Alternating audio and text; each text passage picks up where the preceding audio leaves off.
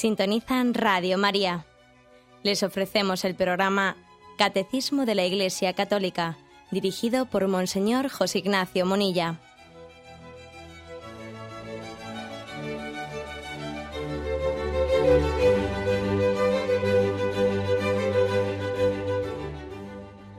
Un cordial saludo a todos los oyentes de Radio María. Un día más, con la gracia del Señor, proseguimos el comentario del Catecismo de nuestra Madre, la Iglesia.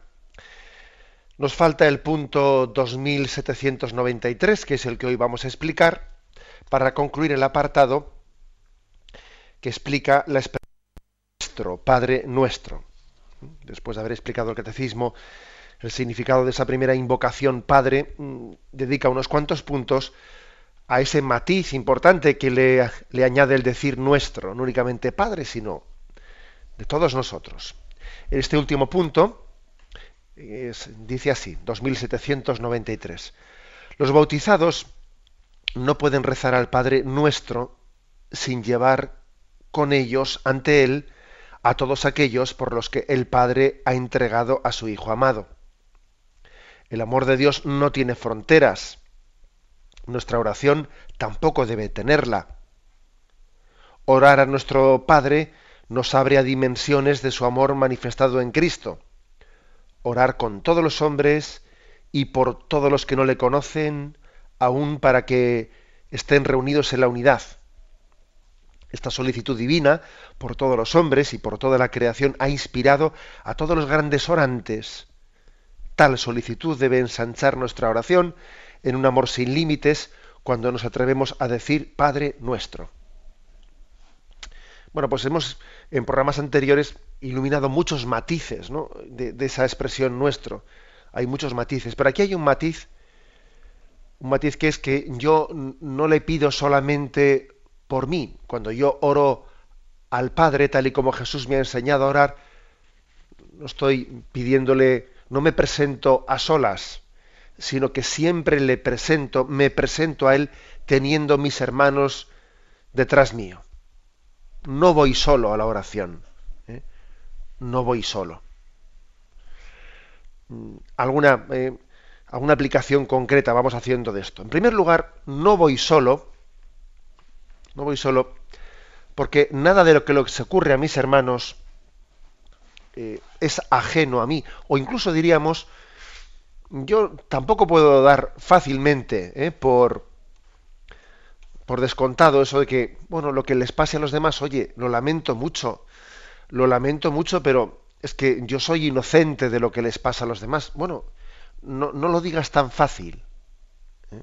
no lo digas tan fácil, porque igual tengo más responsabilidad o corresponsabilidad de los problemas de los demás de lo que yo supongo o de lo que yo quiero reconocer. No, no es bueno ni es prudente ni es ajustado a verdad, ¿no? El que viendo en la situación del mundo, viendo el sufrimiento del mundo, uno diga, oye, lo lamento mucho, ¿no? Pero no, no, no es mi culpa, no, o no es mi problema, yo soy inocente de eso que veo. No lo digas tan fácil. Existe entre nosotros también una corresponsabilidad muy grande de lo que ocurre en el mundo y tiene que resonar en nuestros oídos ese famoso episodio de Génesis 4, versículo del 8 al 10, ¿no? Cuando Yahvé se presenta delante de Caín, que ya ha matado a su hermano, a su hermano Abel. Caín dijo a su hermano Abel, vamos afuera. Y cuando estaba en el campo, se lanzó Caín contra su hermano Abel y le mató. Yahvé dijo a Caín, ¿dónde está tu hermano Abel? Contestó, no lo sé. ¿Soy yo acaso el guardián, el guardián de mi hermano? Y entonces es cuando Yahvé le dice, ¿no? ¿Qué has hecho? La, la sangre de tu hermano está clamando a mí, ¿no? Pero este texto es un texto sobrecogedor que nos tiene que, nos tiene que cuestionar. ¿eh? La pregunta de Yahvé,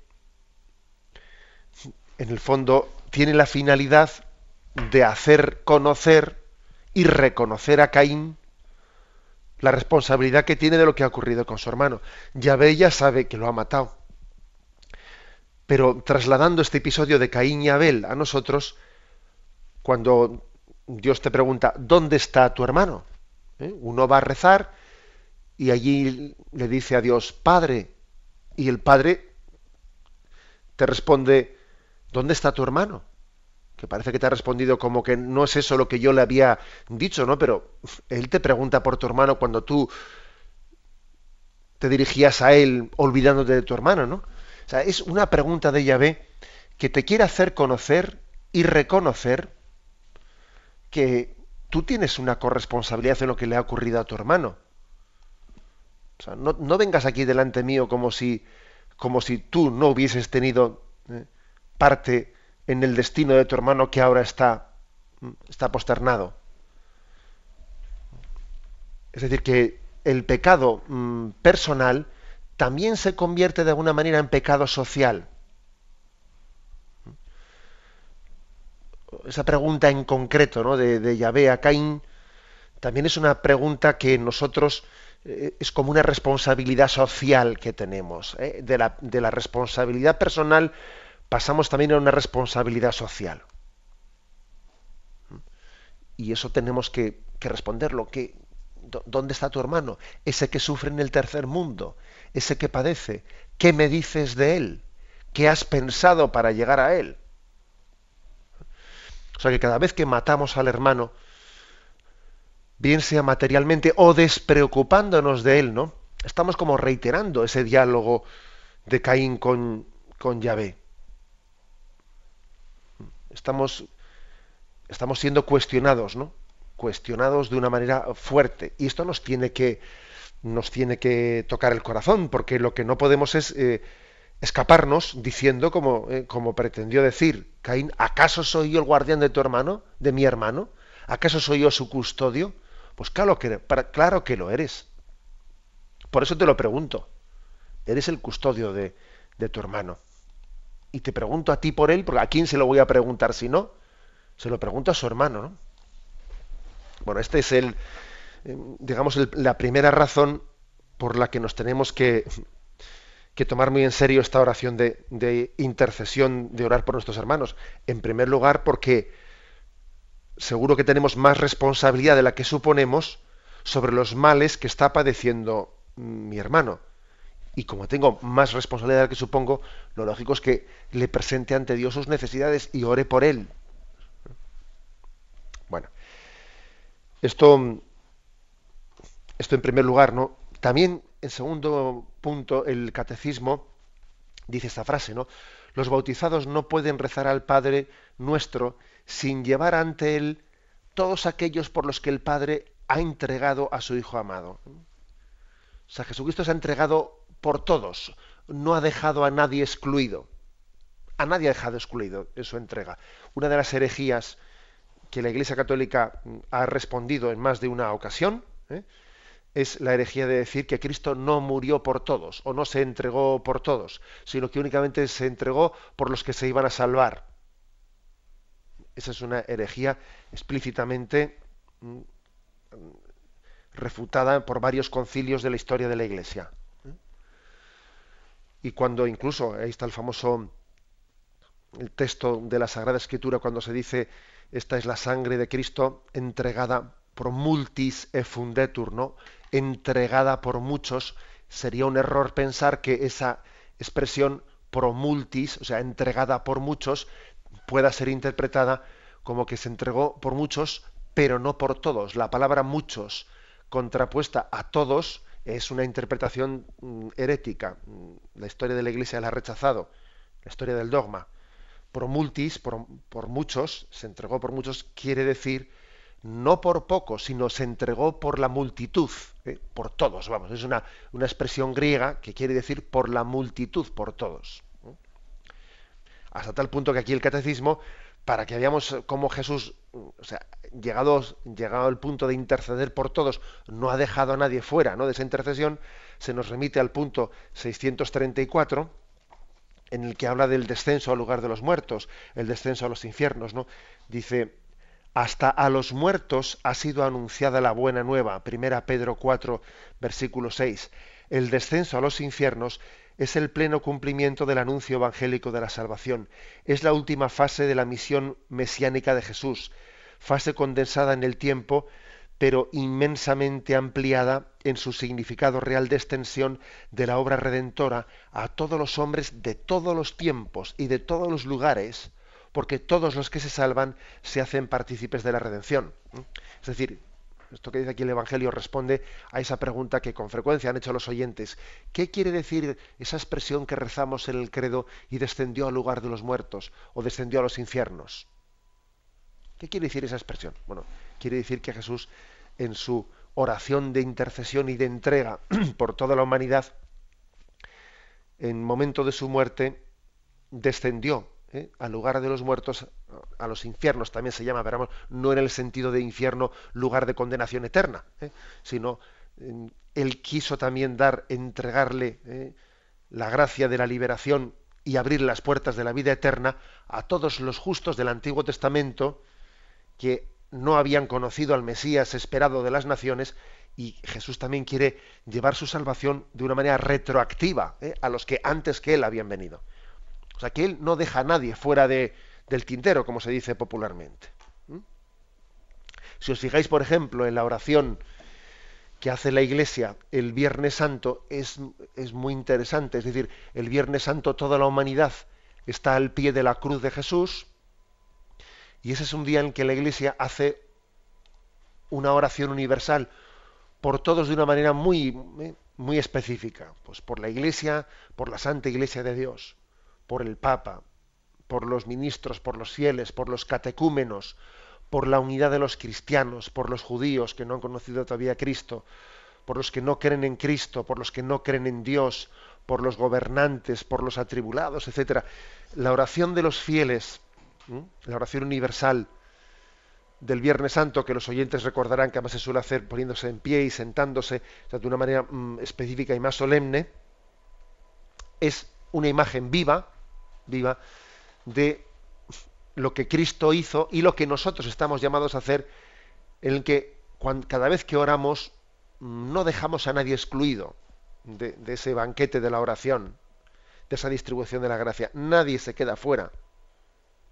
No tiene fronteras la oración de intercesión que la Iglesia nos pide que hagamos. Eso pues significa Padre nuestro. Tenemos un momento de reflexión y continuamos enseguida.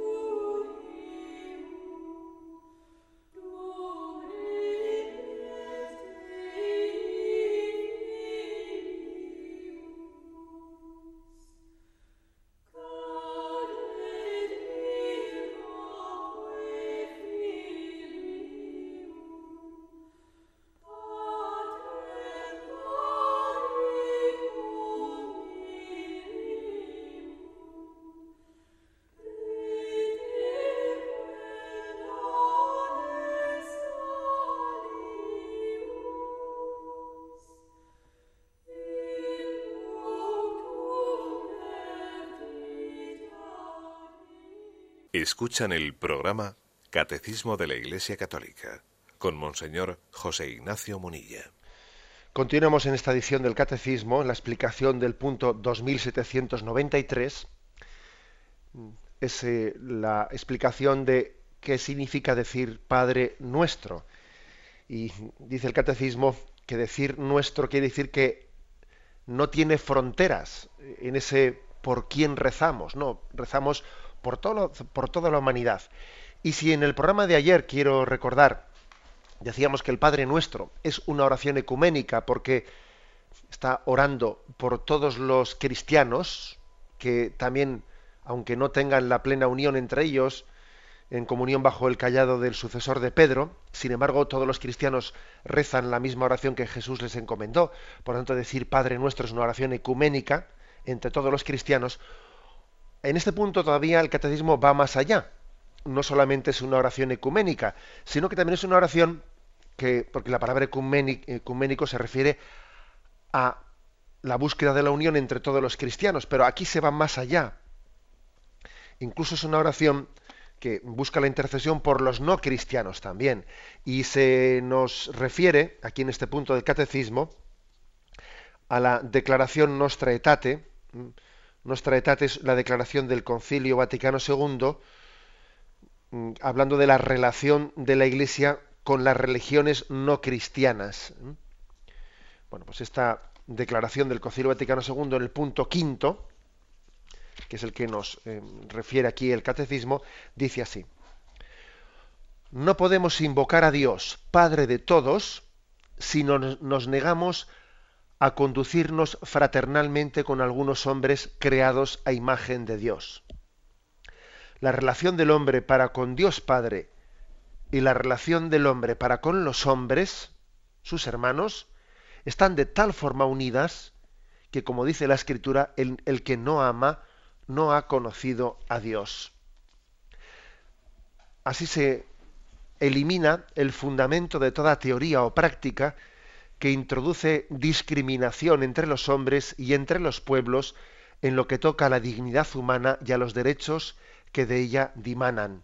La Iglesia, por consiguiente, reprueba como ajena al Espíritu de Cristo cualquier discriminación o vejación realizada por motivos de raza o color, de condición o de religión. Es decir, aquí como veis se, se planta un principio bien claro, que es el de decir, a ver, no únicamente existe una fraternidad y una hermandad cuando oramos con todos los cristianos, protestantes, ortodoxos o anglicanos, lo que fuera. No, no, vamos más allá todavía. Esto esto primero se entiende más fácilmente porque Cristo entregó la oración del Padre nuestro a todos los, creyentes en Cristo. Pero incluso aun los que no son creyentes en Cristo están muy especialmente encomendados cuando rezamos la oración del Padre nuestro. ¿Mm? Porque como dice aquí, en este punto de la Nostra Aetate del Concilio Vaticano II, es imposible, es imposible que en nuestra relación con Dios, de unión con Dios, inmediatamente no derive en una, en una unión con todos aquellos que, que, son imagen de Dios, ¿eh? que han sido creados a imagen de Dios. Como una cosa es inseparable de la otra, pues nos presentamos ante Dios Padre con todos, ¿eh? con todos los que han sido creados a su imagen, es decir, con todos los creyentes de otras religiones. Y veis con qué fuerza el Concilio Vaticano II afirma el principio de no discriminación y de respeto absoluto hacia los creyentes de otras religiones. Por lo tanto, sería contrario no solo a, un principio constitucional, laico o civil, sino también sería contrario al sentido religioso el que en un Estado sería contrario al principio al sentido, diría yo, de la ley natural, pero también de, ¿eh? del sentido mm, del sentido religioso católico, el que en nombre, ¿no? en nombre de una confesionalidad se discriminase a los creyentes de otras religiones, como, como, históricamente, por desgracia, ha ocurrido, pues que los impuestos que, por ejemplo, en un caso concreto, los impuestos hacia, eh, pues por ejemplo, en España, eh, en momentos determinados, eh, cuando el, el Islam, el Islam gobernaba en España, las minorías cristianas pues tenían que pagar impuestos superiores que los ciudadanos que profesaban la religión islámica. Y al revés también ¿eh? ha ocurrido en otros momentos, ¿no? en los que cuando gobernaba en un reino cristiano, gobernaba un rey cristiano, se ponía impuestos superiores pues a los musulmanes o a los judíos de ese reino. Bien, cualquier principio de discriminación no es justificable. Y yo creo que por la gracia de Dios hemos ido adquiriendo conciencia de ello progresivamente. Y bendito sea Dios que su espíritu actúa en su iglesia y nos va haciendo crecer poco a poco en la comprensión del mensaje de Cristo. Eh, ni, más ni menos. ¿no? Este, este principio afirmado aquí de la nostra etate no es una cuestión meramente moral, para, para que esta cuestión de, doctrina, ¿eh? de doctrina social, pueda ser asumida, también hace falta que tengamos la conciencia de que cuando oramos en la oración del Padre Nuestro no estamos excluyendo a nadie. Si yo en mi oración no caigo en cuenta que estoy rezando por todos, difícilmente ¿eh? va a ser pedir peras al olmo de que luego sea justo en mi manera de relacionarme con los creyentes de, otras religiones. Estoy rezando por ellos cuando rezo el Padre Nuestro.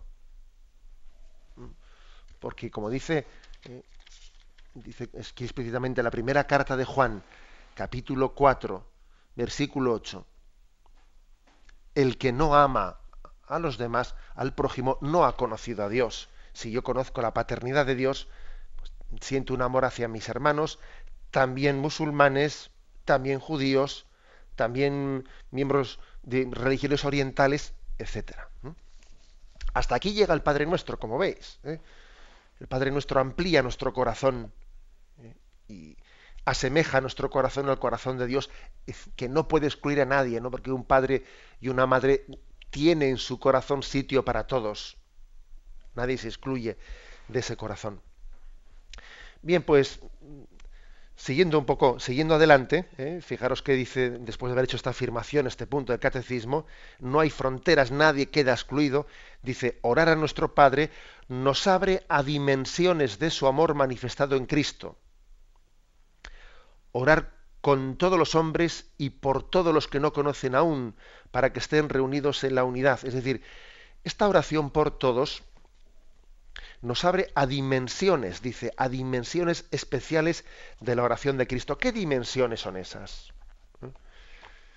Yo me atrevería ahora a, expresar una que aquí no, no, está tan explícitamente recogida, pero que aunque no esté explícitamente recogida, yo creo que sí que está insinuada cuando dice aquí el catecismo que orar por todos te hable a una dimensión del amor de Cristo. Y esa dimensión es el que Cristo su oración, el tipo de oración que hizo Jesucristo estuvo muy unida a la experiencia, que habla mucho en la carta a los hebreos, a la experiencia que en su, de que su encarnación, él asumió la condición humana, una condición débil, y se hizo capaz de compadecerse de nosotros. O sea, Cristo comparte nuestra debilidad. La encarnación conlleva que Dios no nos salve desde fuera, ¿no? sino que nos salve desde dentro, o sea, conociéndonos, conociéndonos, compartiendo nuestra experiencia. ¿Mm?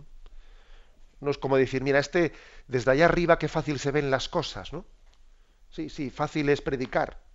No, no, no es esa la condición desde la que Cristo ha orado por nosotros y ha intercedido por nosotros. Él no lo hace desde fuera sin compartir nuestro sufrimiento.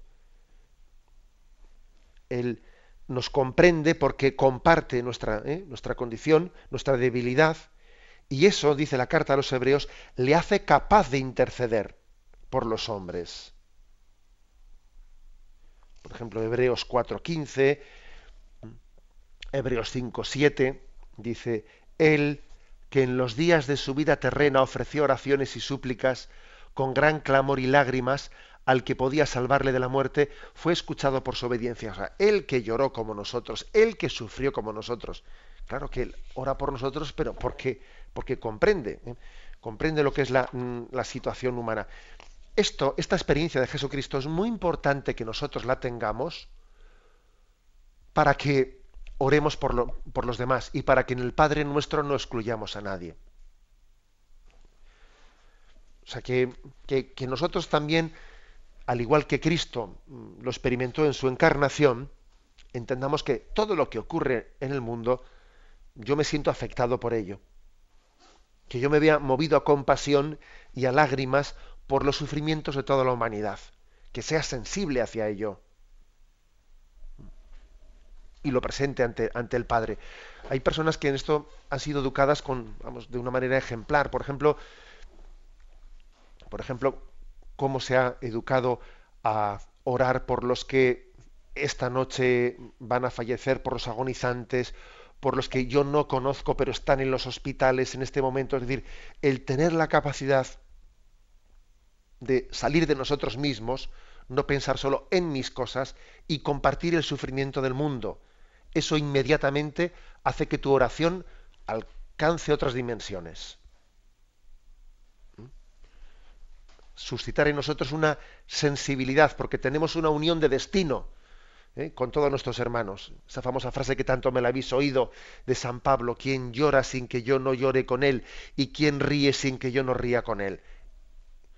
Ese, ese, ese, ese camino de Cristo, de encarnación, de querer salvarnos compartiendo nuestra condición sufriente, también tiene que ser el nuestro. nuestro estilo tiene que ser el de Cristo.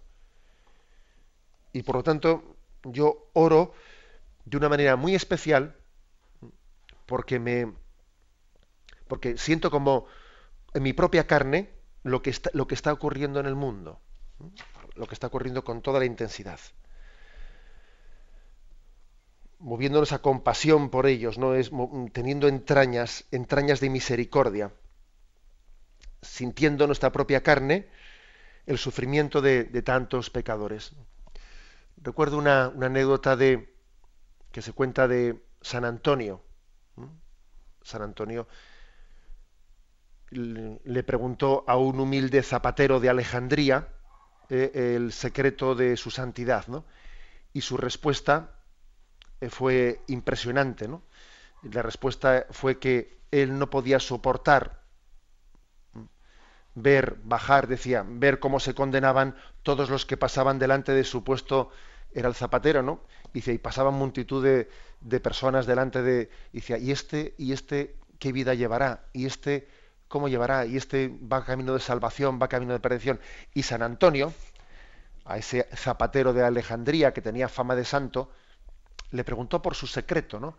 O sea, por, qué, camino espiritual le llevaba Dios, cómo Dios le motivaba a tener una vida de oración tan intensa. Y fijaros lo que ese hombre le respondió a San Antonio. Es que yo como pasa tanta gente delante mío de este puesto que tengo aquí para arreglar zapatos, yo lo, único que hago es preguntarme, ¿y, todos estos que pasan delante mío, a dónde irán? ¿Se salvarán? ¿Se perderán? ¿Van por camino de perdición, de salvación? Y entonces yo me siento corresponsable de todos los que pasan delante de mi tienda y rezo por ellos. Y San Antonio estaba sorprendido de ver cómo tenía eh, eh, esa llamada a la solidaridad con los que pasaban alrededor suyo. No era indiferente que se sentía comprometido a orar por todos los que pasaban delante de la, de la puerta de su tienda de zapatos, que me imagino que no sería tienda, que sería un puesto en la calle. ¿eh? Bien, tenemos un momento de reflexión y continuamos enseguida.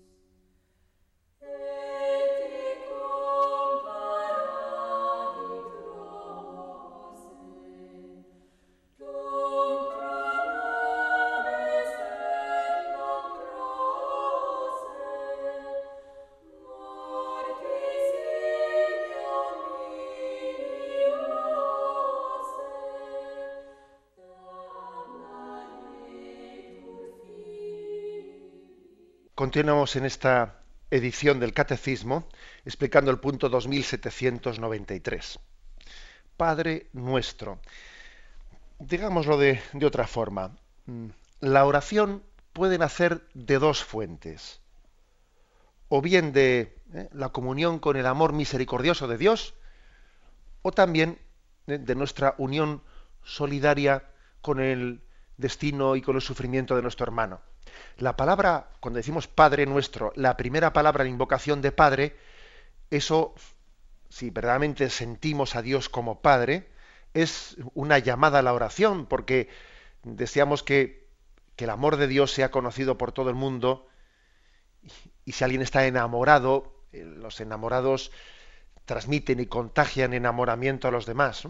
Es como querer llevar esa bondad de Dios a todo el mundo, que todo el mundo la conozca. O sea, que una de las, la primera fuente de la oración es nuestra comunión con el amor grande de Dios. Pero la segunda, si la primera es más la palabra Padre, la segunda es más la palabra nuestro. Porque también es fuente de oración, también es motivante y muy motivador para la oración, pues no solo lo primero que he dicho, que es conocer la bondad de Dios, sino también es muy motivante el sentirme unido y, tener gran sensibilidad hacia el sufrimiento de mi hermano y entonces presentarlo siempre delante de Dios. Son como dos caminos que confluyen. ¿eh? Un motor para la oración es partir de la experiencia de la misericordia de la bondad de Dios y querer que todo el mundo la conozca, o al revés, de abajo arriba. ¿eh? Sentirme unido al sufrimiento de la humanidad y presentarlo y llevarlo, ¿no? Como un ascensor que lo sube y lo presenta ante Dios. La verdad es que incluso yo me atrevería a decir que cada vez que Dios nos da la gracia de sanar una herida nuestra, una herida, nos da la gracia del consuelo, de la curación, bien sea del cuerpo y del alma, es para que nosotros inmediatamente lo, volquemos en nuestra intercesión por los demás. Las gracias particulares que Dios nos dé, si es que se puede hablar de particulares, se tienen que convertir en una vocación, en una llamada a la oración de intercesión por los demás.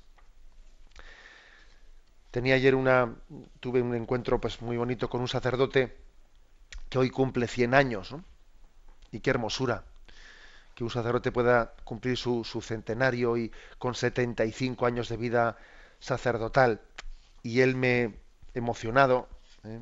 ante esta, pues este aniversario de los 100 años de su vida, me decía, pero me siento conmovido, ¿no? Me siento anonadado de que de qué quiere Dios de mí, ¿no?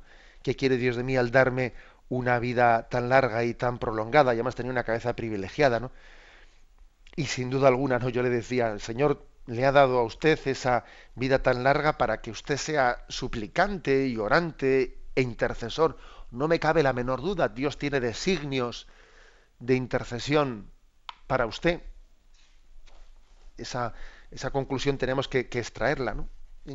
Dios nos, da la posibilidad de ser almas intercesoras. Y esto es importantísimo. Igual que, igual que ahora en este momento Jesucristo, después de que terminó su vida pública y ascendió a los cielos y está sentado a la derecha del Padre, ahora, ¿eh? ahora su capacidad de intercesión es muy superior de la que era pues, cuando estaba entre nosotros, porque glorificado a la derecha del Padre su intercesión, pues es, es, infinita, ¿no? Y sigue en el cielo lo que comenzó en la tierra. Bueno, pues digamos lo mismo, ¿eh? digamos lo mismo, si se me permite la comparación, de todos aquellos que están en, bien sea que han llegado ya al cielo y su capacidad de intercesión, como decía Santa Teresita de Lisieux, que pasaré mi cielo derramando gracias sobre la tierra. Pero también incluso me atrevería a decirlo no solo sobre los que están allí, sino sobre los que están en, en situaciones especiales, aparentemente habiendo concluido ya su capacidad de, de ser eficaces a los ojos de los hombres, que han pasado, eh, igual entre comillas, a los ojos del, del, mundo, a ser un estorbo que tenemos que cuidar y que llevamos a algunos lugares especiales para cuidarles y resulta que Dios a estas almas les está dando un don de intercesión y de oración por la humanidad que nosotros ni siquiera sospechamos. Y algún día lo entenderemos, ¿no? Algún día entenderemos que en esas personas enfermas, que Dios ha prolongado sus enfermedades en situaciones que, que incluso ellos mismos no las entienden y que dicen, ¿cuándo, ¿cuándo se fijará Dios en mí? ¿Cuándo me llevará? A veces a algunos enfermos se les escuchan esas expresiones, ¿no? Algún día entenderemos el don de gracia que Dios ha puesto en ellos, como la capacidad de interceder por todos nosotros. Hay un en la Biblia, mm, bueno, pues en el Antiguo Testamento existen también a veces algunas, digamos, pequeñas, eh, bueno, historias eh, o midras bíblicos que se suele llamar también, o pequeñas tradiciones bíblicas que se han que se han eh, formado en torno a algunos pasajes bíblicos. Y en el mundo judío hay un midrash referido a ese diálogo de Abraham con Dios a propósito de los diez justos que, salvarían a Sodoma y a Gomorra, ¿no? ¿Os acordáis? Y si hay diez justos y si hay eh, y, si, y se salvarán si hubiese eh, 50 y 30 y 20 y hay una especie como de, de regateo, ¿no? De, de, cuántos justos hace falta que intercedan eh, por la salvación del mundo para que el mundo no, no se pierda. Bueno, pues esa especie de midras es el siguiente, ¿no? los judíos en ese contexto tienen una tradición que dice que hay 30 justos que están sin cesar intercediendo ante la faz de Yahvé, intercediendo por los pecadores. Y que cuando uno, eh, uno se cansa, Dios le suple por otro. Cuando, bueno, es una manera de hablar, porque eh, como podéis imaginar, un midras también es una fórmula, es un género literario, una forma de expresión, un pequeño, digamos, relato o parábola que no se puede interpretar literalmente, pero bueno, que yo lo traigo a colación porque es hermoso, es bonito este midras bíblico judío, ¿eh? judío que dice que hay 30 justos intercediendo delante de Yahvé. Y cuando uno se, se cansa, otro es suplido, es suplido por otro, etcétera. Esto sin pretender interpretarlo literalmente, porque, ¿eh? porque no, es, esa la cuestión, sí que ¿eh? lo, podemos trasladar a que Dios suscita vocaciones verdaderamente complementarias y a algunos les da oración, o sea, una vocación a la oración de intercesión que ahora mismo no, no podemos contabilizar. ¿Por, qué, ¿Por cuántas multitudes, por cuántas personas está intercediendo? Y deberíamos, cuando estamos ante esos enfermos, ante esas almas contemplativas también, deberíamos estar con una conciencia muy grande de gratitud, porque su oración de intercesión seguro que tiene bastante más efecto del que nosotros, del que nosotros suponemos. Bien, pues mmm, algún consejo, algún consejo más, ¿no? Algún consejo puede ser el Padre Nuestro, el que yo lo rece con esta conciencia de que estoy rezando por todos, que no dejo a nadie fuera. ¿eh? Al rezar, es verdad que de vez en cuando también nos dicen reza por mí, reza por mí, reza por... Bueno, tam también se admite esto, es decir, el hecho de que aunque yo rezo por todos, aunque la Iglesia reza por todos, se admite el que se concrete de una manera particular en esto. Por ejemplo, la Iglesia reza por todos los difuntos en cada Eucaristía, pero luego también puede aplicar especialmente a uno. Eso también es lícito, porque así es el amor de Dios, que nos ama a todos y también nos ama particularmente a cada uno. Bueno, por eso tenemos esa capacidad de rezar por todos, pero también de que alguien nos pida que se encomiende especialmente a, ¿no? Algunas personas incluso tienen algunas piadosas costumbres que cada uno tiene que evaluar si le pueden ayudar. Por ejemplo, hasta anotar, pues en un pequeño cuaderno, las intenciones que se le han encomendado, los nombres de las personas que le han pedido especialmente que oren por ellas. Y en ese cuadernillo, pues de vez en cuando lo presentan delante de Dios, nombrando eh, esos nombres, esas intenciones. Pues bien, puede ayudar. O sea, el hecho de que alguien también en la metodología de su oración quiera también incluir, ¿no? incluir esa delicadeza de, de presentarle uno por uno ante el, eh, ante el Padre esa oración. También, por lo tanto, en la oración del Padre nuestro somos, nos convertimos de alguna manera en sacerdotes, en el sentido de que nos hacemos como corresponsables de la salvación de los demás. Ese es el sacerdocio de Cristo, ¿no? Es como si nosotros asumiésemos en la, en la oración del Padre nuestro las palabras de Cristo en la oración sacerdotal, de ese famoso capítulo 17 de San Juan. Yo te ruego por ellos, dice Cristo al Padre, decimos nosotros, eh, implícitamente la oración del Padre nuestro. Yo te ruego por ellos, por todos los que me has dado, para que no se pierda ninguno de los que tú me has encomendado. Es implícitamente estamos diciendo eso cuando decimos Padre nuestro, nos convertimos en sacerdotes intercesores, orantes. Jesús es el dice la Sagrada Escritura, el paráclito, el abogado, el defensor. El término paráclito se le atribuye tanto a, al Espíritu Santo como a Jesucristo en la Sagrada Escritura. El abogado, el defensor, el que toma nuestra defensa ante el Padre. ese mismo, ese mismo puesto lo tomamos nosotros cuando rezamos el Padre Nuestro. Y me convierto en abogado, en defensor. Y somos asociados a esa oración de intercesión. ¿Mm? O sea que uno a veces, ¿no? Cuando va a rezar, va a rezar inconsciente de esta dimensión tan tan amplia, porque igual va a rezar desde su mundo pequeño y limitado, y en la medida en que rece bien, pues va avanzando y se va ensanchando el corazón, se va ensanchando la perspectiva, y uno igual iba, eh, porque había un pequeño agobio que le tenía, ¿no? Pues que le tenía preocupado, y va a rezar porque ese pequeño agobio le introduce, y si hace bien la oración, se le va ampliando el horizonte, y fijaros bien todo lo que se le descubre de repente se ve él rezando ante el Padre como abogado, como intercesor por todos sus hermanos, por toda la humanidad, ¿no? Como veis, es un misterio, misterio de gran, de, compartir, ¿no? La misma vocación de Cristo. Los cristianos, lógicamente, compartimos la vocación de Cristo. Bien, lo dejamos aquí. Eh, hoy hemos querido concluir este apartado de la explicación de ese nuestro. ¿eh? porque a la invocación de Padre, al inicio del Padre nuestro, le damos toda esa connotación de vocación de intercesión comunitaria. Damos paso a la intervención de los oyentes. Podéis llamar para formular vuestras preguntas al teléfono 917 107 700. 917 107 700.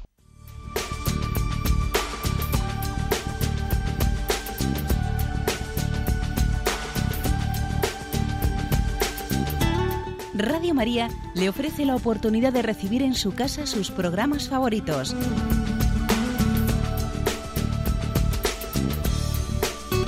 Ahora lo puede hacer a través de nuestra página web www.radiomaria.es o bien llamándonos al 902 500 518. 902 500 518. Pídanos el programa que más le interesa en cualquiera de sus emisiones, especificando el día y la hora que lo ha escuchado. Solo nos tiene que decir si lo quiere en CD de audio o CD o DVD en MP3. Haga su solicitud en el 902 500 518 y en www.radiomaria.es. Radio María, más cerca de usted.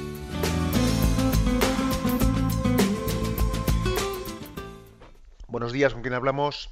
Sí, mire, le habla Joaquina de Tenerife. Adelante, Joaquina. Buenos días.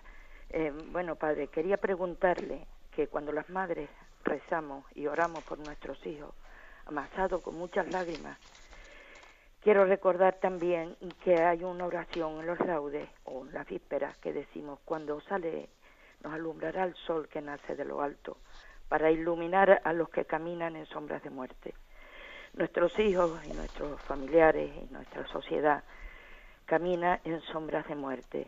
Mi pregunta es la siguiente, ¿a dónde van las oraciones que hacemos por todo, todo esto eh, al Padre nuestro cuando Dios guarda silencio? Nada más, Padre, le saludamos de la Iglesia de Tenerife. Muy bien.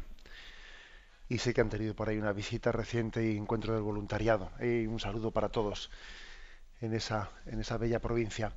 Bien, yo creo que esa, esa pregunta de una madre bien puede ser respondida desde ese episodio tan famoso de las lágrimas de Santa Mónica. ¿no?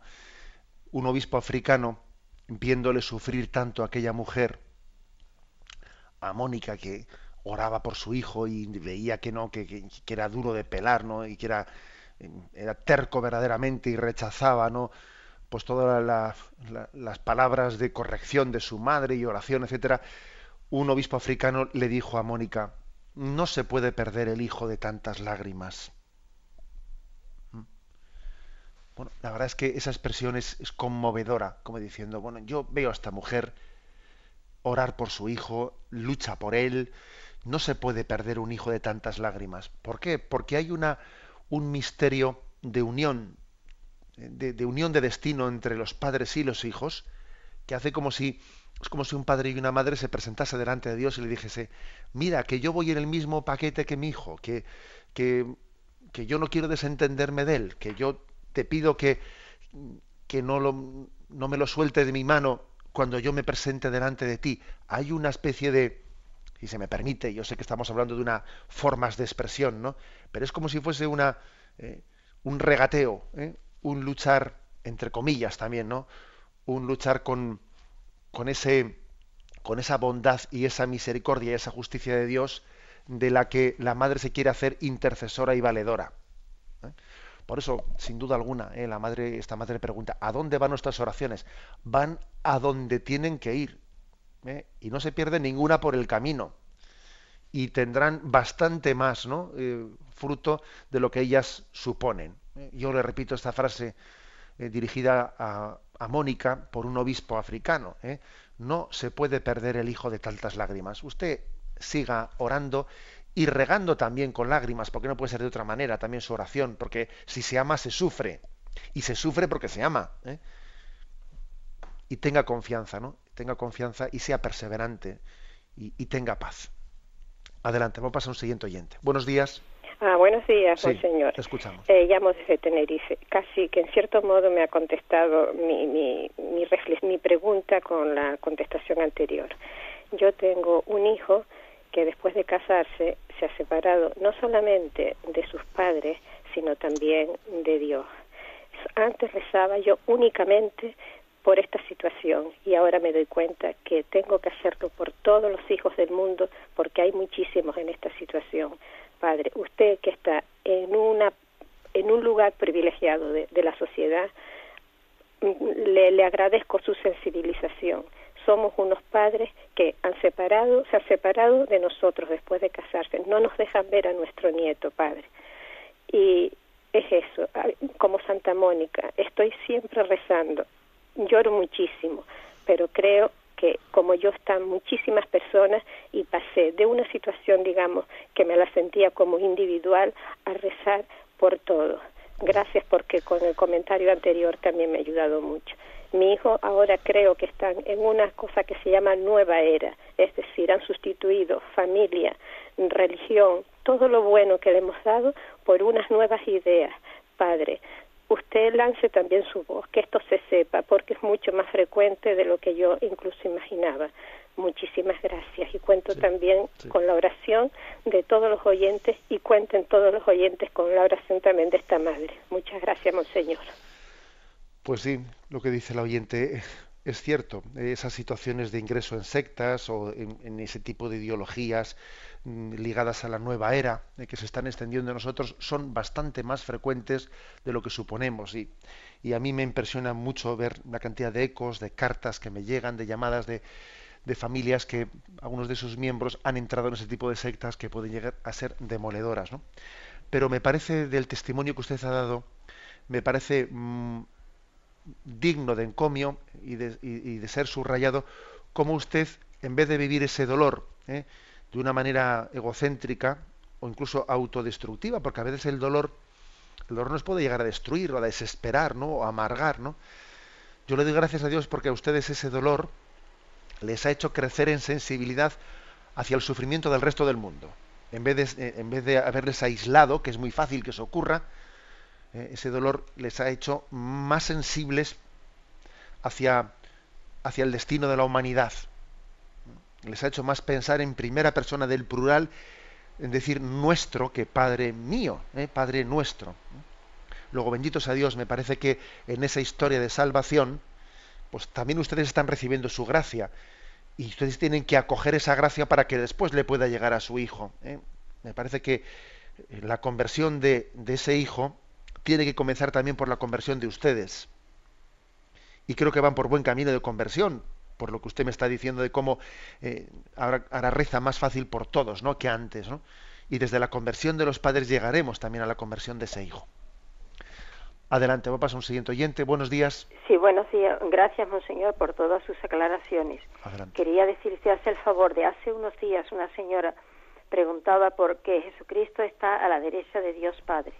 Y mm, yo quisiera que usted me dijera si yo estoy en lo cierto. Yo tengo entendido que eso significa que Jesucristo tiene igual poder, es, es igual en todo al Padre. No es que esté físicamente sentado, eso no, sino que es igual al Padre. ¿Es eso así? Mm, vamos a ver, sí, obviamente eh, el estar sentado, etcétera, es una imagen. ¿eh? O sea, Jesucristo no es que necesite estar sentado ni de pie ni de rodillas, o sea, eso es una imagen. El trono es la imagen del señorío y el sentarse en el trono es signo de poder y de gloria. ¿Mm? Es, es por lo tanto el, sentido de el reinado, ¿no? Es, es proclamado Cristo Rey se le, el Padre le ha dado pleno, pleno poder y plena gloria. Eso es lo que significa sentarse en el trono. Por lo tanto, sí, tiene usted razón cuando, cuando más o menos encauza esa interpretación, la encauza por decir, Cristo comparte la gloria del Padre. Creo que esta es un poco la, interpretación correcta de esa imagen de Cristo sentado a la derecha del Padre. Comparte su gloria, comparte su poder, comparte su autoridad, comparte su misericordia. Damos paso a una última llamada. Buenos días. Hola, buenos días. Sí, adelante, sí, le escuchamos. llamo Ana. Eh, parece ser que no me voy a explicar muy bien porque esto me llama a hablar de esta señora primera, de tantas lágrimas como derramado. Lo que yo también no es para que me tengan lástima, no es que he luchado muchísimo por mis hijos y una de las chicas, que hoy tiene 35 años, empezó a llorar y a sufrir, y yo con ella, eh, por medio de esta sociedad, porque parece ser que ella o no estaba preparada o yo no he sabido conducirla, porque últimamente le estoy diciendo, no, no hay que ser tan buenos en la vida. Eh, y a mí eso me está doliendo, porque ha recaído sobre ella una equivocación de este mundo, y, y de este mundo me duele hablar. La chica, mm, voy a abreviarle, con una carrera de derecho, yo la conduzco, sí, aquí sí se, eh, para dar religión, una teología, ¿no? Que aquí Málaga, no quería decir la ciudad por eh, tiene ya terminada también la, carrera de teología. Eh, todo, em, eh, yo a lo mejor he sido mal conducida, la he conducido mal, porque ella con la carrera de Derecho podía haber sido buena como era ya, pero al tener la carrera, ha terminado, a, prometerle que ella iba a llevar esa vida que no quería yo que dejara y que ella sabía hacerlo también, eh, dar qué pecado fue el que allí se comentara que mm, aquí los nacimientos, bueno, las diferencias que hay entre los rojos y los blancos, y perdóneme aquí eh, que no me sepa explicar, pero a ver si me entiende. Eh, ella daba lo que yo le, enseñé, ¿no? Mm, a Cristo no, no es palabra, no es procesiones, es trabajar, trabajar su vida, su verdad entonces ella, eh, y al mundo esto le viene largo, pero caramba, a mí no, a ella sí, y ese es mi pecado. Bueno, le, agradecemos su llamada. Mire, tenga usted paz, ¿eh? porque yo creo que a veces también, claro, usted quiere compartir ¿eh? una experiencia de sufrimiento que ha tenido con su hija y quizás no sea la radio la forma la, forma más correcta de que podamos entenderla, porque claro, usted necesitaría tanto tiempo para poder concretar situaciones, etcétera. A veces la radio sí nos puede eh, ayudar, ¿no? Pues en alguna consulta concreta, pero quizás cuando sea compartir una experiencia tan detallada, etcétera, de nuestra vida, necesitamos otra forma de expresión que, como muchas veces os digo, puede ser el acompañamiento espiritual en el que uno pueda eh, ser escuchado con más detalle, etcétera. Pero bueno, usted dice, yo me he equivocado, no me he equivocado. Bien, mire, mm, está bien que hagamos lecturas, eh, lecturas un poco reflexivas y autocríticas de nuestra vida. Pero también le voy a decir una cosa, ¿no? Mm, la autocrítica tiene que servir para corregir lo que yo ahora pueda corregir. Pero la, autocrítica no, no, tiene razón de ser, o sea, no, no, es de Dios cuando sirve únicamente para machacarme por lo que yo ya no puedo cambiar y explico. ¿eh? Autocrítica sí, ¿eh? en el sentido de que yo pueda purificarme y pueda aprender y pueda corregir errores. Pero no en el sentido de que yo ahora diga cosas que ya no están en mi mano cambiar, que yo me, eh, me torture por ellas y le dé vueltas, etcétera, etcétera, etcétera. Este segundo, eh, este segundo tipo de autocrítica o de, o, de remordimiento no es cristiano. Por lo tanto, creo que hay que partir del momento presente, aceptándolo, Señor, diciendo, acepto este momento, porque ya hay cosas que ya no puedo cambiar. Bueno, y no quiere decir que yo no tenga que examinar el pasado, sí tendré que examinarlo, pero lo examino para mejorar el presente y el futuro, no para machacarme y desesperarme. ¿no? Eso también creo que es bueno como método de examen. Bien, tenemos el tiempo cumplido. Me despido con la bendición de Dios Todopoderoso, Padre, Hijo y Espíritu Santo. Alabado sea Jesucristo.